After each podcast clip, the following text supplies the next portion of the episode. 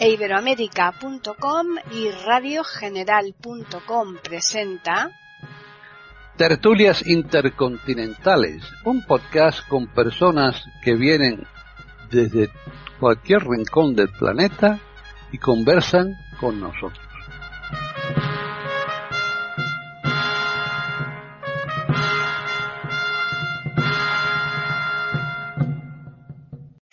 ¿Qué tal? Bienvenidos un día más a Tertulias Intercontinentales en iberoamérica.com.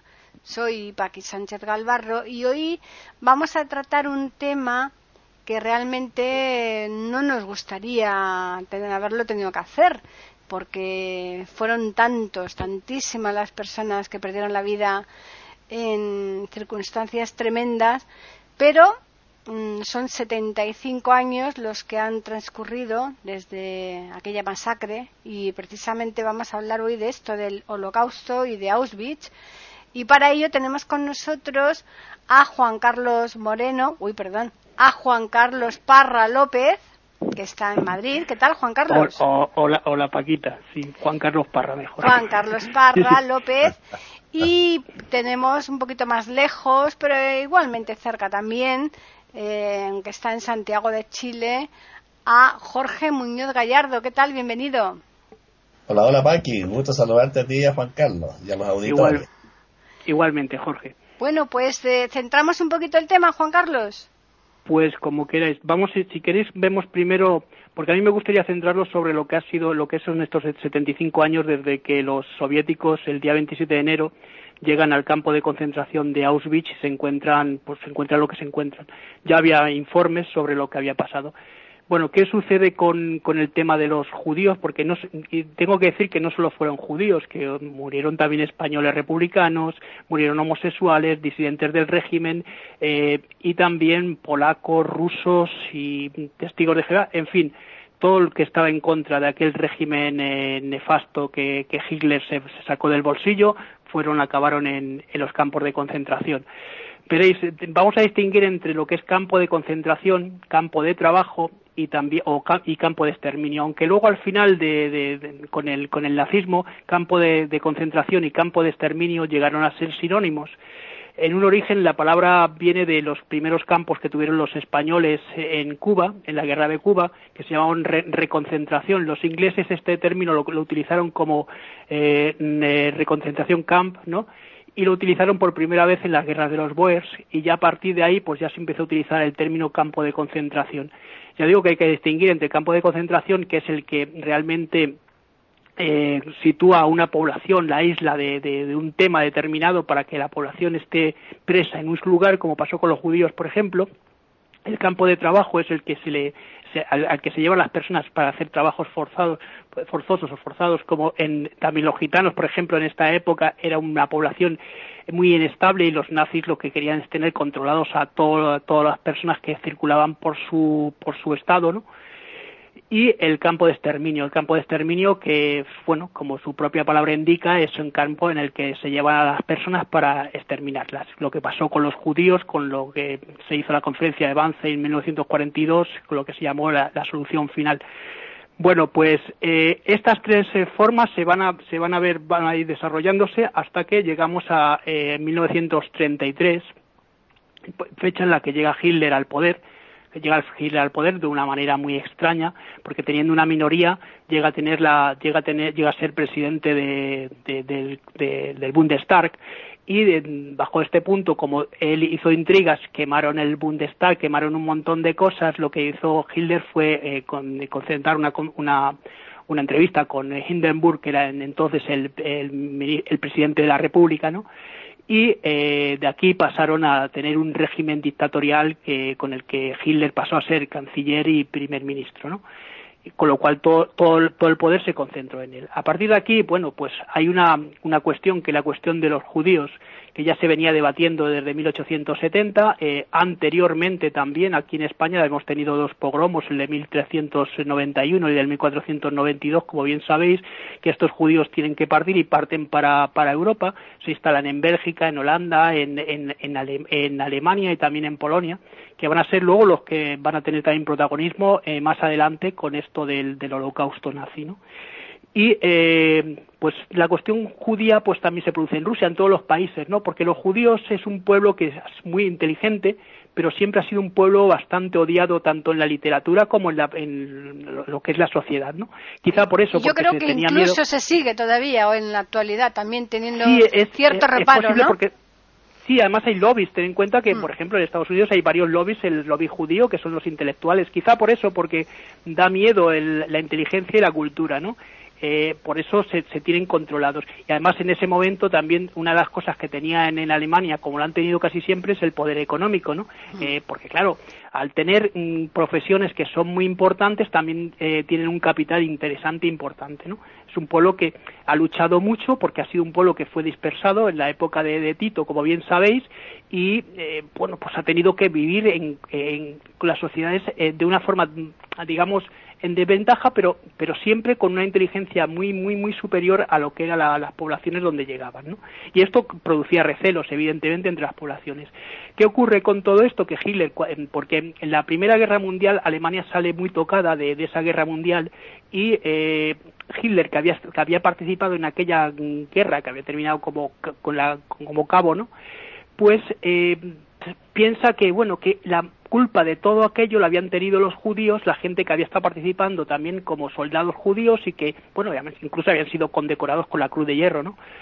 Entonces, ¿qué ocurre? ¿Qué hace con esto? Pues le echa toda la culpa a los judíos. Empieza a crear campos de concentración. En Alemania se crean bastantes. Hay uno femenino que es el de Reidenbruch, Buchenwald, por ejemplo. En, cuando se produce el, el Auslung, que es la unión de, de Alemania con Austria y con las eh, zonas que hablan alemán, como, la, el, lo- como pasó con los sudetes y demás, entonces se empiezan a crear también campos en Austria, como Dachau, por ejemplo, que allí estuvieron 15.000 españoles de, y murieron unos 6.000 o 7.000 españoles aproximadamente. En Auschwitz, en los campos de Auschwitz, murieron 1.200 españoles. Esto hay que tenerlo también en cuenta, ¿eh?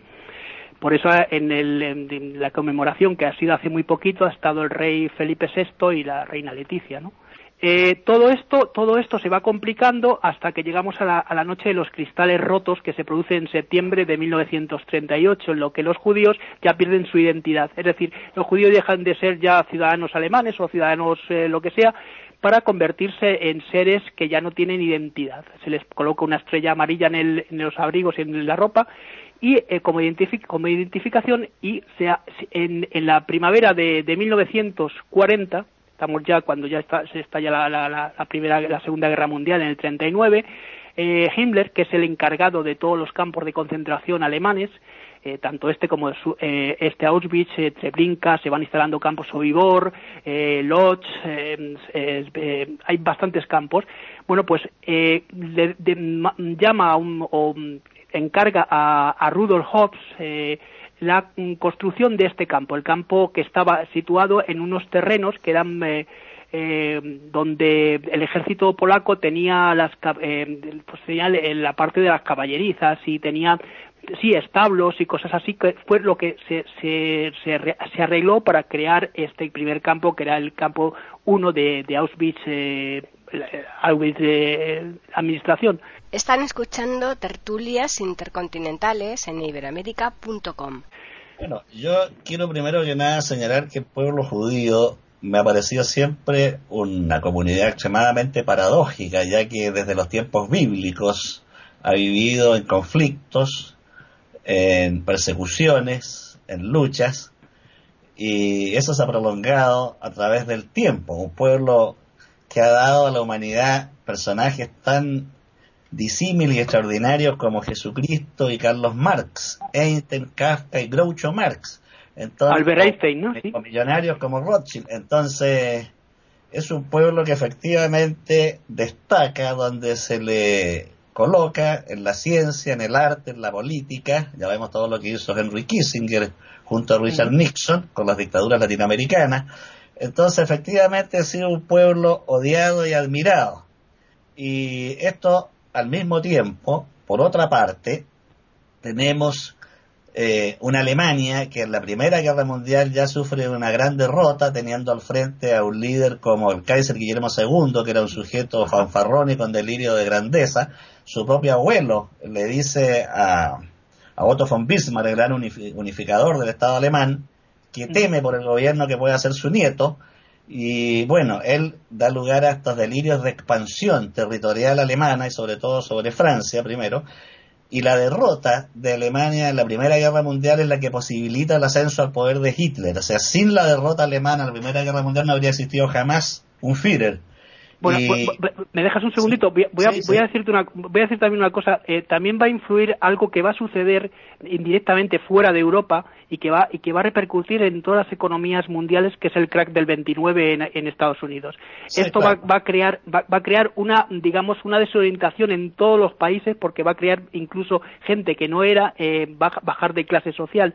Es decir, se va a producir una pobreza extrema en Alemania mucho más porque la inflación sube muchísimo, incluso el dinero decían contaban en mucha gente en esa época que una barra de pan un día la podían comer pero al día siguiente no la podían comer porque valía muchísimo, no era había subido mucho.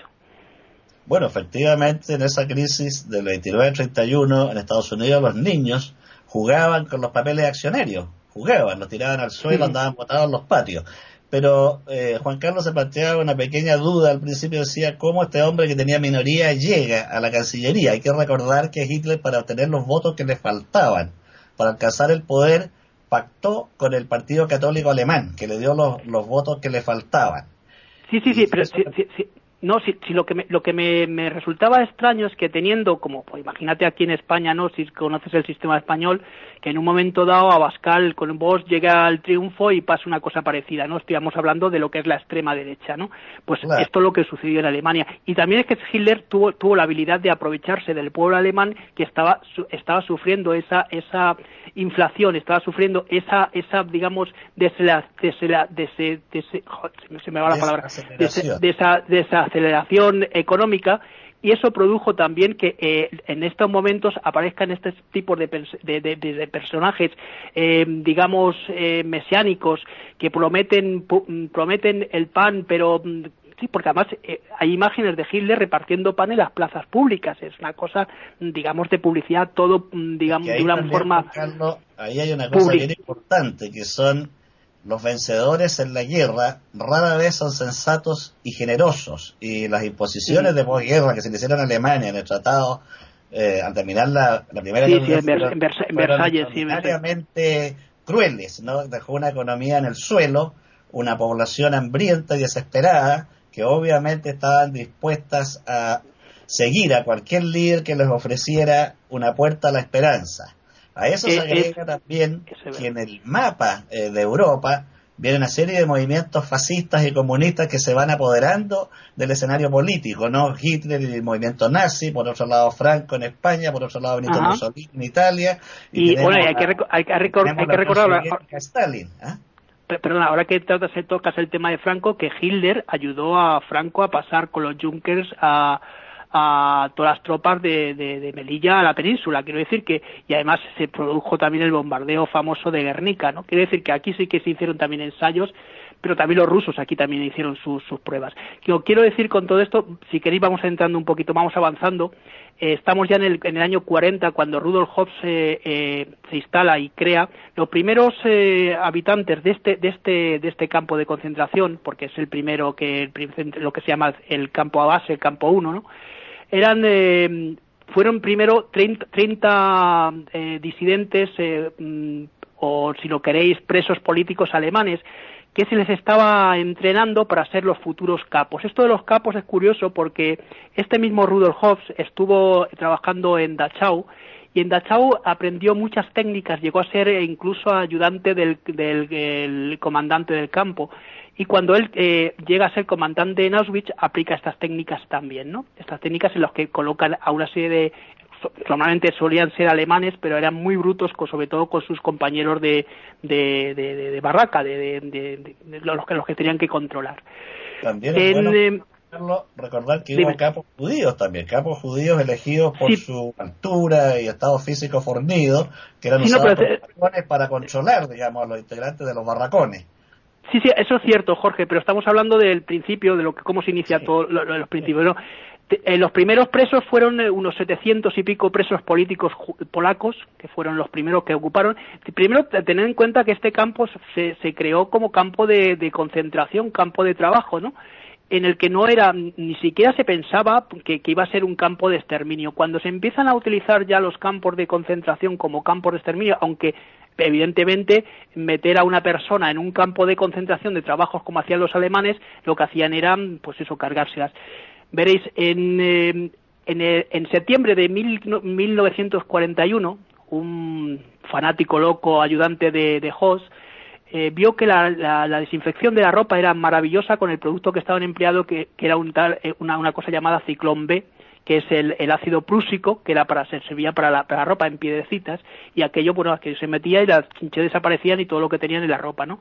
Entonces, esta, loca le dijo al, al comandante que eh, se podría emplear para, para exterminar, para matar a los presos. Bueno, se hicieron las primeras pruebas con eh, polacos y rusos que, bueno, pues sabéis que en el 40 y, pues sí, ya, empiezan los, los, contraataques contra Rusia con la operación Barbarroja, esos primeros prisioneros pasan, pasan al campo de concentración de Auschwitz y se hacen estas primeras pruebas en el bloque 11 eh, cuando yo estuve en Auschwitz en el año 98, entré en este bloque y la verdad es que se produce una sensación de, de, terror. De terror, quizá también vienes un poco congestionado por, la, por, la, por lo que has leído y por lo que supone ese bloque, pero sí que es verdad que se produce eh, esa sensación en este bloque había varias cámaras de, digamos eh, de, cámaras de aislamiento que eran de un metro por un metro en el que incluso a veces metían a cinco presos dentro de la cámara. Fijaos qué cosa más más horrible estaba todo muy sistematizado. A mí lo que me, alucina de esto, porque claro, ha habido campos en todas partes, como tú conoces bien, eh, Jorge, en Chile también los ha habido, en España,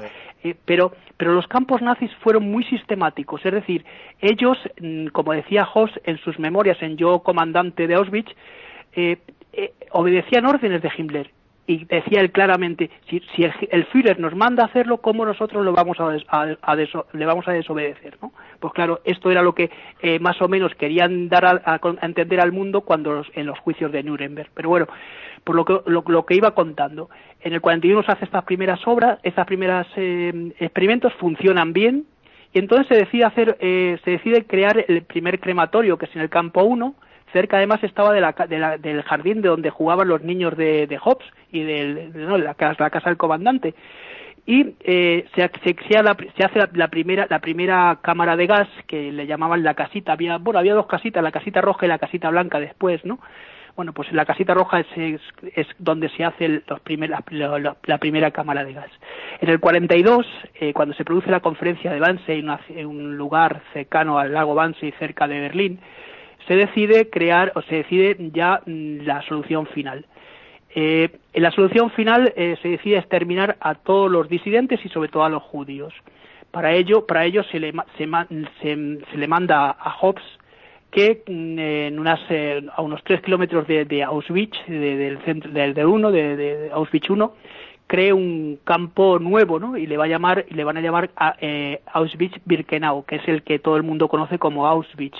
Luego Auschwitz también estaba Auschwitz II, que era donde estaba la Eichfaber, tenía su fábrica de, combustible líquido y de, y de gomas de neumáticos, ¿no? que es de caucho sintético, que también ahí también trabajaba gente. Fue lo que, lo que los americanos, de, los, los aliados destruyeron en el año 44, dejando estos dos como, como museos eh, para la gente, para, la, para que la gente viese lo que, lo que había sucedido, el horror que había sucedido. De hecho, en el año 2002 fue considerado Patrimonio de la Humanidad por la UNESCO para recordar a las víctimas del, holocausto nazi, ¿no?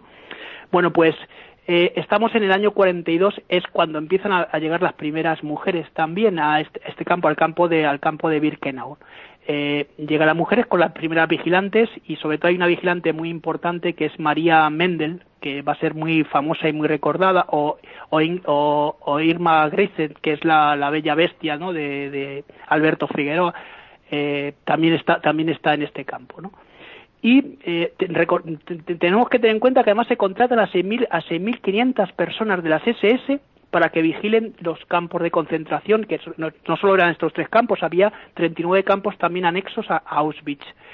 Eh, de esos 6.500, 1.200, 1.000 eran hombres vigilantes para los, para los hombres y para vigilar las torretas y 200 mujeres que eran los que estaban también contratadas para, para vigilar. Quiero decir, era un sistema tan organizado que muchas veces te da vértigo y te da miedo pensar eh, qué, por qué, cómo se hizo esto y por qué se hizo esto de esta manera tan, tan, tan sistematizada, porque hasta los hasta los niños, los bebés, y con ellos se hacía jabón, con el, pelo se hacían eh, determinados. A ver, me parece una cosa tan tan retorcida que llegasen los presos en un momento dado, le dijesen por favor desnúdense, que eh, aten sus zapatos y recuerden el número que luego se los daremos. Eh, cuando, cuando, se, cuando se metían en la cámara de gas, mandaban salir al Sonderkommando, que ahora diremos lo que es, y el, y el, eh, el, militar de las SS destinados allí cerraban la puerta, cuando terminaban se sacaban los dientes encima, les miraban por los, los, orificios del cuerpo a ver lo que tenían, si tenían joyas o no, y se llevaban todo. A mí me parece una cosa tan tan tan tan tan fría y tan simplemente una, mente enfermiza porque eh, no se puede pensar otra cosa porque por mucha maldad que se tenga, yo creo que es que tiene que además tener ser una, un enfermo. Están escuchando tertulias intercontinentales en iberoamérica.com. Sí, pero los, los alemanes, fíjate, eh, Paquita, que ellos no consideraban que, estuviesen haciendo nada malo, simplemente estaban cumpliendo órdenes. Pero, ojo, cumpliendo órdenes como una mujer le dijo a Hobbes, ¿por qué te llevas a estos niños tan, tan guapos a la cámara? Es una cosa tremenda, ¿no? No tiene, no tiene ningún sentido, en, porque además, si, si habéis leído o, habéis escuchado algo sobre el, comandante primero, porque hubo tres comandantes, estamos hablando de Rudolf Hoss, que llega hasta el año 43, ¿no? posteriormente, eh, Arthur, Arthur eh, no es, que también fue condenado a muerte, y, y, Bear, y, y con el otro era Richard Baer, ¿no? Que este, este se, escapó, pero luego en el 63 fue, fue, le prendieron, le cogieron y se suicidó en la cárcel. Que muchos, muchos nazis, muchos jerarcas nazis también se suicidaron, en el caso de Himmler, ¿no? Por ejemplo. Bueno, pues en el año 40, y estamos en el año 42, ya digo, con la conferencia esta, se inician y se, y se decide hacer unas eh, cámaras todavía mayores, porque ya se, ya se, ya se, llega a la solución final. Eh, en estas cámaras, fijaos qué curioso que hasta mm, podían acabar con la vida de 3.000 o 4.000 personas diarias, que incluso llegaban en los, en los, los momentos mm, pico de, de, las ejecuciones hasta 10.000. En, en Auschwitz, de 1.300.000 personas que hubo eh, confinadas, 1.100.000 murieron en las cámaras de gas. De ese, de ese millón, eh, de ese millón y, y 100.000, un millón eran judíos, los demás eran todos de, pues, diferentes nacionalidades y diferentes también, eh, digamos, tendencias sociales, por decirlo de alguna manera, o si lo queréis, disidentes del régimen nazi. Bueno, pues en el año, en el año 40 y, ya estamos en el 43, eh, se producen, ya digo, estas, estas masacres.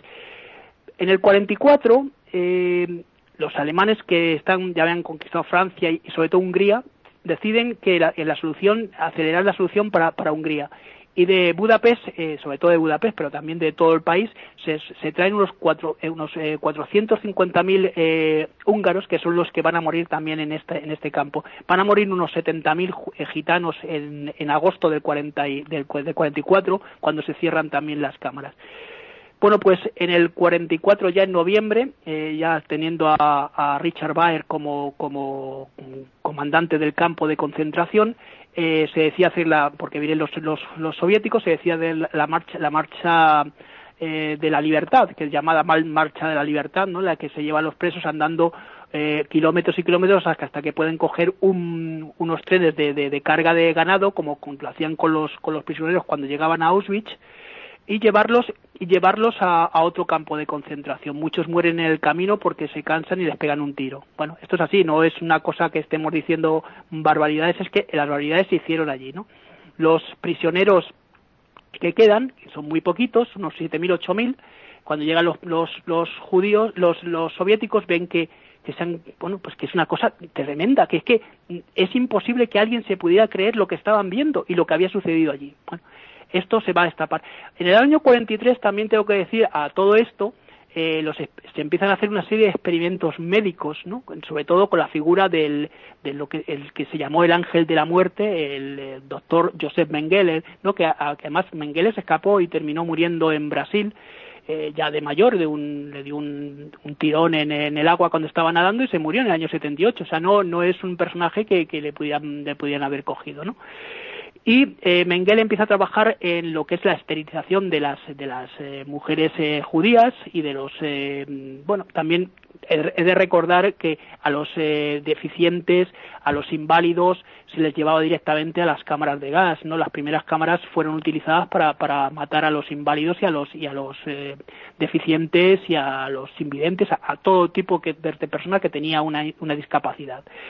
El el, en, Auschwitz se hacen estos experimentos en el bloque 10, como digo.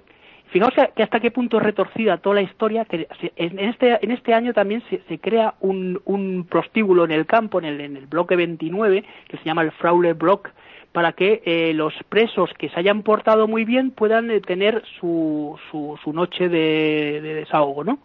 Y pues, a mí me parece una cosa tan, tan rara y tan extraña eh, Oscar Groening, que era uno de los, de los encargados de, de, este, de este campo, del campo 1, decía que él lo pasó muy bien, que ellos jugaban al fútbol, tenían cantinas, tenían de todo y que cantaban, con, podían fumar tranquilamente, les daban, les daban hasta botellas de, de, alcohol para, para tomarlas los fines de semana. Estamos hablando de los, de los, de los, los SS, que ellos lo pasaron muy bien. Claro, ¿cómo no se lo iban a pasar bien si los que estaban sufriendo eran los otros, ¿no? Sí, pero claro, tú piensas una cosa, Juan Carlos. Este, este hombre Hitler lo que quería era buscar una raza perfecta, ¿no? Todo lo que no, todo lo que tuviera algún tipo de deficiencia, eh, pues se los quitaba de en medio. Que entre todos ellos, fundamentalmente, eh, quizás por el odio que, les tenía a los judíos, fueron los más afectados, pero efectivamente ahí, eh, ahí fueron montones y montones de personas que no coordinaban con la idea de lo que este señor pensaba que tenía que ser el, ser humano perfecto, ¿no? De hecho, fíjate Paquita que hasta eh, incluso llegó a tener unos paritorios especiales, que eran los, eh, los lo llamaban los bebés especiales del régimen, algo así, en los que eh, se llevaban a mujeres de que bueno que, iban a dar a luz que a lo mejor eran madres solteras y se, los ponía allí para que se los pudieran llevar los niños a, a familias alemanas bien y se intentaba crear la raza poniendo mujeres eh, rubias con los ojos azules, con chavales rubios con los ojos verdes o con los ojos azules para que naciese una raza distinta. Eso es cierto, ¿no? De todas maneras, es que, es que son las locuras de Hitler, hmm. que Hitler era un personaje pues muy extraño, muy, muy rarito, porque además él no era ni rubio, ni alto, ni con los ojos azules. Pues era un señor bien, bien, bien bajito, moreno y, y, se, dice además que era de origen judío, ¿no? Hmm. O sea que lo, lo tenía todo. Todo, todo. Eh, Jorge, tú también interviene pues, cuando quieras porque... Sí, porque... Yo quisiera, a ver, yo creo que se han escrito eh, centenares de libros, se han llenado millares de páginas con estas atrocidades, se han hecho películas que son de todos conocidos, pero yo creo que hay algo más importante que es preguntarnos qué puede llevar a un pueblo oculto con toda una historia como el alemán a cometer tamañas barbaridades que significaron en el caso del pueblo judío alrededor de 6 millones de muertos, como se estiman habitualmente en las cifras que se conocen. Y yo creo que aquí hay un, elemento fundamental que es el fanatismo. El fanatismo producto de una doctrina perversa como es el nazismo, que siente que ellos pertenecen a un grupo étnico superior y por lo tanto están facultados para exterminar a aquellos que califica como inferiores. Henry Himmler decía que los judíos no tenían alma y estaban a la altura de las bestias. Cuando se descalifica al otro, es el comienzo de la destrucción del otro. Esto también pasó en Estados Unidos con los negros de las algodoneras, ¿no? Que eran considerados y podían ser explotados hasta la muerte. Entonces, yo creo, además, hay que recordar que el nazismo se entronca con el ocultismo. Hay que recordar que Hermann Göring organizó grupos que viajaron al Tíbet para buscar en el Tíbet los orígenes de la raza aria. Sí, pero curiosamente, un, segundito, Jorge. Un pequeño detalle. Hitler fue un gran estudioso también de las leyendas medievales germánicas, en que buscaron, digamos, eh, las raíces y fundamentos de su movimiento para fundamentar esta superioridad étnica. Y el propio Richard Wagner, ¿no? cuya música fue utilizada hasta para torturar, decía que Jesucristo pertenecía a la raza aria. A tal punto llegaban los delirios eso, eso, eso que estás diciendo es cierto. Fíjate hasta qué punto que cuando eh, hay una cosa curiosa que a mí me llama la atención, ¿no? Hubo eh, de gente que se trajeron del Tíbet, que estaban metidos en las SS y cuando Hitler murió en el búnker, ¿no? Se encontraron, se encontró que había ocho o diez personas que eran de origen tibetano eh, que se habían hecho el harakiri. Una cosa que a mí me, me, me llama mucho la atención, es verdad. Eso pertenece, Pero no... Carlos, a lo que se llamó el grupo verde. El grupo verde estaba formado por maestros orientales que practicaban la meditación y la levitación. Pero, hay que tener en cuenta también lo que, lo que todo este tipo de conocimiento. Lo que tú decías que además en lo que se llamó ellos formaron lo que se llamó la Orden de Tule, que sabes que estaba en un castillo, en el castillo famoso en el que eh, eh, Himmler había creado una especie como de, de Camelot, además imitando imitando casi todas las mm, costumbres del el grial se buscaban un montón de objetos. Sí es verdad que todo ese tipo de, de cosas los nazis la, tenían. Pero a mí me, me, sorprende una cosa fíjate que es el, el hecho de cómo un ser humano en momentos tan determinados como estos puede llegar a, a ser tan mezquino como os sucede eh, sucedió con este pueblo además por otra parte eh, para, para poder trabajar en Alemania tenías que firmar el, de, el la, era obligatorio firmar el eh, la, la, adscripción al partido nazi. Si no, no, no tenías, no podías trabajar en ningún lugar. Quiero decir que se obligó al pueblo alemán a, a ser, entre comillas, nazi. Pero en los campos mismos de concentración, cuando la, cuando la, en la pobreza, la miseria, se ve también eh, que hay mezquindad. Es decir, solo por, por un trozo de pan o por, eh, eh, por, por, no morir por la, por, la, por, por la mañana sin la gorra, se quitaban gorras, se hacían un montón de cosas, que ese tipo de cosas también están muy, muy, muy presentes en lo que es el hombre, el, lo que es la, entidad, la esencia del ser humano, ¿no? la supervivencia, quizá. Permíteme hacer dos pequeñas aclaraciones. Primero, a lo que tú dijiste antes, la sociedad Thule fue anterior a los rituales de Himmler en el castillo de Bebersburg, que él adquirió para y decoró cada habitación a su gusto y cada habitación tenía el nombre de un héroe germánico. Él admiraba y se sentía la reencarnación de Enrique el Pajarero. En cambio, la sociedad Tule comienza antes, cuando recién el partido está en formación y fue la que introdujo la esvástica como símbolo. Ahora hay que recordar que en el castillo de Bebersburg se hacían ritos al sol negro, y se usaba que era una rueda negra con un centro que tenía 12 rayos que representaban a los 12 caballeros de la mesa redonda, y naturalmente que el centro era el propio Himmler.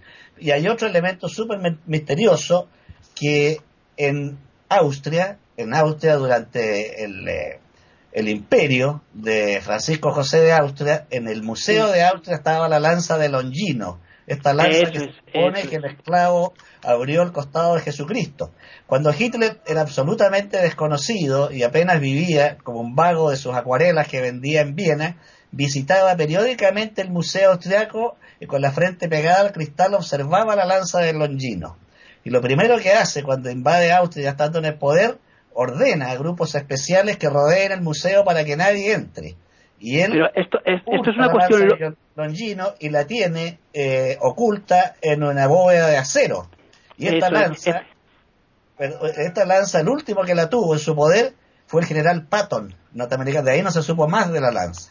Sí, por eso, decía, había, había, había varios, varios objetos, como tú dices, entre ellos estaba la lanza, una, una bandera mm, eh, con una sangre. Pero yo quería, antes de que se me vaya, porque quiero decir una cosa, simplemente hablabas de la esvástica. La esvástica en, es un, es un elemento que en la India culturalmente se, se representa mucho porque es un, es un, es un digamos, es un símbolo ario.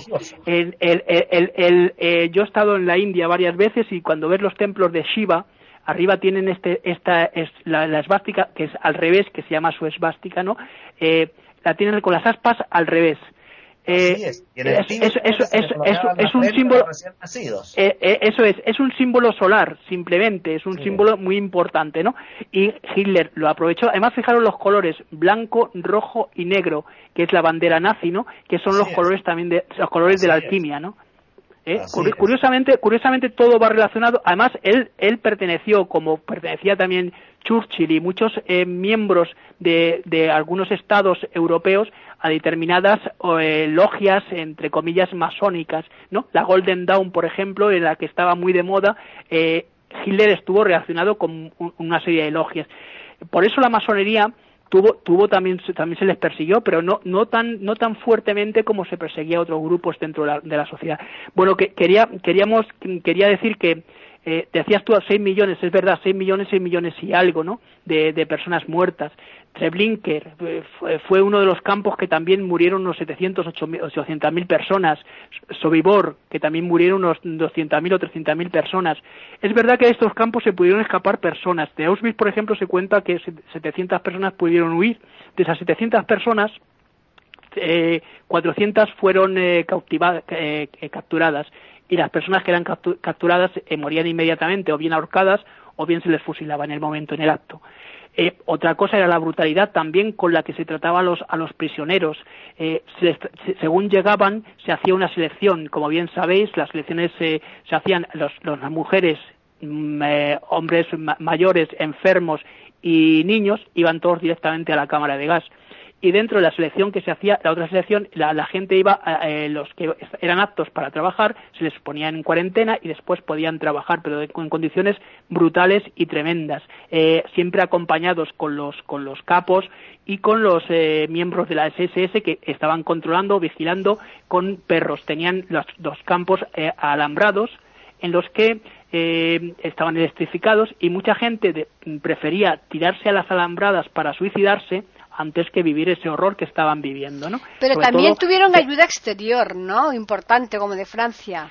Sí, sí, pero, pero fíjate, las ayudas exteriores eran muy pequeñas porque eh, incluso eh, teniendo esas ayudas que hubo gente que colocaron dentro del campo de concentración y salieron y pudieron ayudar, eh, es que era tan tan tan increíble lo que se estaba contando Paquita que la gente no creía que fuesen que, que, estuviesen contando la verdad porque llegaban ya digo llegaban los trenes eran trenes de ganados. Se los estaban llevando eh, diariamente desde, desde, el gueto de Varsovia no solo del gueto de Varsovia sino de todo lo que era la región las regiones ocupadas y desde Alemania. Se estaban llevando estos trenes de imaginaos un tren de, de, ganado cargado de personas que muchos de ellos llegaban hasta muertos. Abrían las puertas salían los perros los los perros que tenían los y, y, los vaciaban, los sacaban, se quedaban con las pertenencias, eh, los mandaban a la cabra de, gas directamente, sino a, a, los desinfectaban. De cómo cómo pues les cortaban el pelo los metían era era era una cosa terrible terrible de locos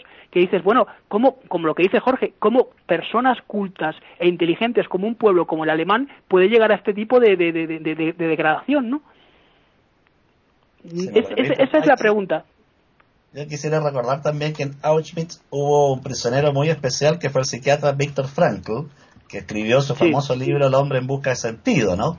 Y él plantea ahí un, eh, pensamiento muy hermoso y muy profundo cuando él estando prisionero se, se dice a sí mismo, si no soy capaz de encontrarle un sentido a todo este dolor, a toda esta barbarie, no vale la pena que me salve y de ahí él crea un sistema psiquiátrico que es la cuarta corriente de las grandes corrientes psicológicas y psiquiatras de, de Auschwitz que comienzan con Freud y él crea la logoterapia, ¿no?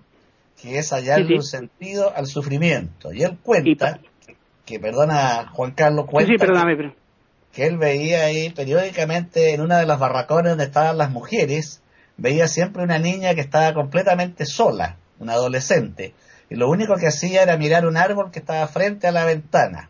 Entonces un día él se acerca y logra hablar con ella y le pregunta por qué no conversa con las demás mujeres, por qué no sale a los patios a caminar. Entonces ella le dice, mi único amigo es ese árbol, y en ese árbol está Dios, y en ese árbol yo veo a Dios, y él me ha enseñado a que enfrente la muerte con dignidad. Bueno, esa niña al día siguiente de esta conversación con Freud es ingresada a las cámaras de gas y muere. Entonces, bien impactante lo que cuenta Víctor Frank desde un punto de vista distinto, que no es la parte técnica de las masacres, sino este sentido trascendente. Sí, sí, es verdad. Y para los católicos, es decirles que hay dos santos que murieron en, Auschwitz. Eh, una monja católica de origen judío, que es eh, em, Santa, Teresa de. Eh, Santa Teresa. Ay, se me ha olvidado el, apellido. Santa Teresa de. Ah, Santa Teresa ahora lo digo. Y, y, San Maximiliano María Colbé, que murió también curiosamente sustituyendo a un prisionero. Sabéis que para, para matar a la gente lo que hacían era con una inyección de benzol en el corazón, les mataban. Y este hombre pues se ofreció por eh, otro prisionero que, por cierto, cuando fue la canonización de por el Papa, eh, eh, por el Papa estuvo él en, la canonización, ¿no? Por el Papa, no, la, beatificación y luego la canonización. Bueno, estuvo con Pablo VI y también con Juan Pablo II.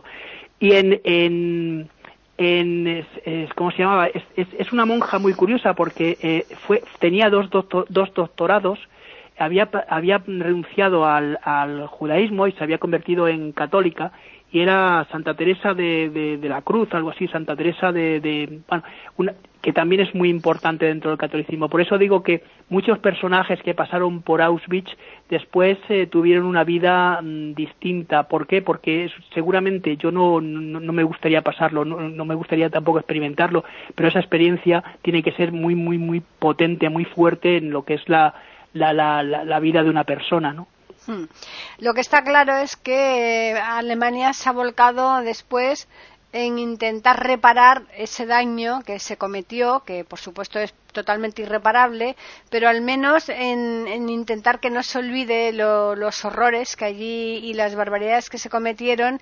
Y es cierto que cuando viajas por Alemania, en cualquier lugar mm, te encuentras eh, mm, o, bien algún monumento, alguna placa, alguna cosa que te esté recordando el perdón, el perdón, ¿no? El perdón, ¿no? Constante, ¿no? Y mm. sobre, y sobre todo, fíjate, los campos de concentración como Dachau se está llevando a, a los chavales, a los chicos que están en los institutos, para que, para que vean lo que pasó allí en Alemania, porque hay que recordar que si la historia eh, se olvida, se vuelve a repetir. Concretamente en Nuremberg hay un cementerio judío que está custodiado las 24 horas del día eh, para pues un poco con homenaje ¿no? A, los judíos que están ahí enterrados y, y, precisamente para evitar que pueda haber el más mínimo atentado ¿no? contra ellos. Claro. Otra cosa que tengo que recordar que ha habido muchos escritores que han tocado el tema porque han estado eh, o bien en el gueto de Varsovia o bien en los campos de concentración. Simplemente de, recomendaros algunos libros. Por ejemplo, El gueto de Varsovia de Mary Berg, que es una novela que a mí me, parece que es impresionante. Eh, el piano de, de Vladislav Spellman, que también estuvo en este gueto eh, Henrik Ester, que cuenta sus aventuras, sus, sus historias, lo que le pasó en, Auschwitz, eh, el, tatuador de Auschwitz que ha salido hace poco, que también es curioso como cuando llegaban de los vagones les daban un número, pero que además se lo tatuaban en el, en el antebrazo izquierdo. Eh, eh, Primo Levi, que también es otro de los, otro de los personajes que, estuvo en Auschwitz, en, en Monowitz, ¿no? En, la fábrica de, de Farben, ¿no? Eh, que también escribe, si, esto es un hombre, una trilogía sobre, sobre cómo lo pasó él también en, en, este campo de concentración. Es decir, ha habido muchos autores y sobre todo luego ha habido un, un bosque de, de, de, textos escritos sobre, sobre el tema nazi. Eh, Oscar Schindler, y, y, hay que recordar también, perdona antes de que me vaya, eh, recordar a uno de los uno de los principales también en personajes salvadores de judíos que fue un español que es Ángel Sambrit, ¿no? el, embajador español en, en, Budapest que gracias a dar identidad a los judíos que vivían en Budapest de origen sefardí pudo salvarlos, pudo salvar a 5.000 o 6.000 personas. Recordad que Schindler en su famoso arca, en su famoso eh, lista, salvó a 1.200 personas. Este señor salvó más y está también como Oscar Schindler eh, entre los justos, eh, los justos de, ¿cómo es? entre los justos de los justos de, las naciones en, en, Israel también tiene un árbol, ¿no?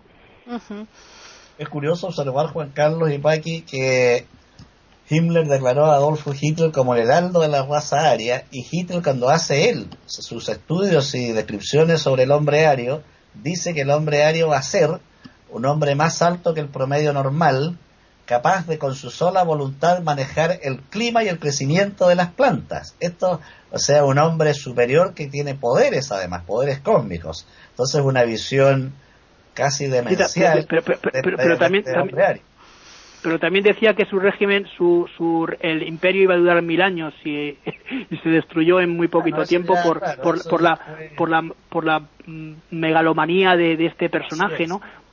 Personaje que, que además eh, todavía se siguen contando leyendas sobre él. Recuerdo hace poco leí unos textos en los que se hablaba de, de que no había muerto en, en Alemania, que eh, como, todos los dictadores tenía dobles eh, que había huido con eh, Eva Braun y que había tenido hijos, cosas que, bueno, son cosas curiosas, ¿no? Cómo se van desarrollando esos, digamos, eh, mitos, ¿no? o por ejemplo Mengele de Mengele hay un libro que se llama Los, niños del Brasil que también lo habréis leído a lo mejor que también cuenta la historia de cómo de cómo Mengele pudo escapar de estos campos bueno pues más o menos esto sería lo que nuestro homenaje si queréis a los campos de concentración verdad mm, sí. y, y bueno para, para mí, eh, veréis una de las cosas que tengo que decir, la imagen que yo me llevo de todo esto es que cuando salí de Auschwitz, salí llorando. O sea, quiero decir que es tan fuerte la sensación que uno puede tener. Allí estuve dos horas, pero esas dos horas fueron dos horas tremendas, tremendas, tremendas, de verdad. Hmm. No, eso es verdad. Lo, eh, también es cierto que los judíos mm, son muy suyos, son, eh, son muy cerrados, no, no, no, no se relacionan, o, no es que no se relacionen, sino que eh, se casan entre ellos y tal, y a lo mejor quizás también por eso pudo influir bastante, ¿no? Esa manía que se les tenía. Mira, pero hay dos cosas, mira Paquita, son los judíos anteriores al holocausto, y los judíos posteriores al holocausto. Es decir, eh, cuando, tú hablabas con un judío alemán te decía que era alemán, que no era, eh, era judío sí, pero era alemán. Y, el orgullo de ser alemán era muy grande. Lo veis también en el holocausto, en la, famosa serie, que fue un libro también, ¿no? Y eh, el, húngaro era húngaro, y luego era judío, claro, tenía una religión que era judía, pero eran judíos o eran franceses o belgas. No, cuando termina la Segunda Guerra Mundial, el sentimiento de ser judío y querer tener una nación crean esto, crean esa identidad judía más fuerte que tú me estás diciendo ahora. De hecho, se crea el Estado de Israel en el año 48 como compensación a todo lo que habían sufrido, ¿no? Sí, sí, pero hoy día sigue, hoy día sigue estando igual, ¿eh? Siguen cerrados sí, sí, no, sí, pero, ¿eh? pero, pero, estamos después de la Segunda Guerra Mundial. Hmm. Ten en cuenta que también hay otros grupos étnicos, como por ejemplo los indios. Tú vas a la India y hmm. meterte en una casta es muy es imposible. Quiero decir que son comunidades cerradas, evidentemente es verdad. Pero que los judíos son gente muy inteligente y tendrían que haberse, yo creo, abierto un poquito más y no, mezclarse un poquito más, ¿no? O tú, tú ahí, por ejemplo, Jorge, ¿qué piensas? Sí, pero, pero, pasa lo mismo que lo, que lo mismo que dice eh, Jorge con los alemanes pasa con los judíos. Se creen el pueblo elegido de Dios, tocado por el dedo de Dios y son los más importantes y no se pueden mezclar con nadie por eso, porque Dios les ha elegido en el desierto para ser el pueblo, el pueblo que salve a la raza humana. Pero fíjate que los judíos en general, para ser justos, intentaron asimilarse a los pueblos donde llegaron pero sí manteniendo sus costumbres ancestrales y su religión. En ese aspecto no transaron nunca. Pero en los demás aspectos, como decía Juan Carlos, se sentían orgullosos de ser judíos alemanes, judíos franceses, judíos ingleses, etcétera. ellos hicieron un intento. Eh, ahora, el, eh, yo creo que ninguna doctrina que se ampare en el desprecio de otra etnia, en los sentimientos de superioridad de unos e inferioridad de otras, es aceptable. Yo creo que es siempre aberrante y depravada una doctrina de ese tipo y va a llevar siempre a crímenes atroces. De, hecho, Jorge, los judíos sefardíes, que salen de España en el 409, 1492, como bien sabéis, siguen manteniendo en algunos casos entre comillas las llaves de las casas de, que tenían en Toledo por ejemplo y siguen y siguen y siguen conservando la, la lengua la lengua española de, de aquella época, ¿no? De, finales del siglo XV y principios del XVI. Bueno, pues nada, si ha sido un placer, de verdad, Jorge, saludarte y estar con vosotros. ¿eh? Juan Carlos. Bueno, pues eh, yo creo que efectivamente el homenaje desde aquí, desde iberoamérica.com, eh, vaya para todos los judíos y para todas otras aquellas otras personas que, que, pasaron por ese horror que nos hemos querido un poquito pues poner en, su pellejo, aunque eso es imposible, del todo eso totalmente es, imposible, ¿no? Pero sí por lo menos darles el, abrazo cariñoso para todas las, familiares que, que, queden, de, aquellos que estuvieron allí, que pasaron por esa situación tan horrible y que nunca, nunca tuvo que, que tuvo que ocurrir, desde luego, ¿eh? Claro. Y que lo que decía antes, perdóname, si, si no se si, se olvida se, se, vuelve a repetir, es decir, para que las cosas no, mm. hay, hay que recordarlas, por mucho que la gente tenga miedo a recordarlas, es que si no es que si, si la gente las olvida eh, puede haber un fanático como decía Jorge que vuelve otra vez a, hacer lo mismo, ¿no? Mm. Pues yo os agradezco mucho a los dos, Jorge y Juan Carlos, que hayáis estado aquí para recordarnos, hacernos este recordatorio. Eh, atención a estos 75 años de, de esta tragedia magna. Sí, es verdad. Bueno, pues. Eh, ustedes dos, pues. Igualmente, Jorge, un abrazo muy grande. Voy a recordarles a los oyentes que nos pueden escribir a tertulias.eiberoamerica.com y también pueden hacerlo al Twitter que es eiberoamerica con las iniciales EI y la A de América en mayúsculas. Y a los oyentes simplemente emplazarles para el próximo lunes porque estaremos nuevamente aquí en iberoamerica.com con una nueva tertulia intercontinental.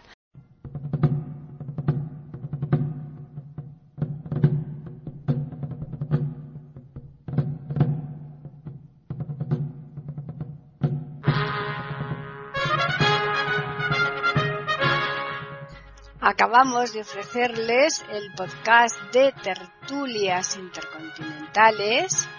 Aquí en iberoamérica.com y radiogeneral.com. Regresen la semana que viene para un nuevo episodio. Hasta la próxima semana.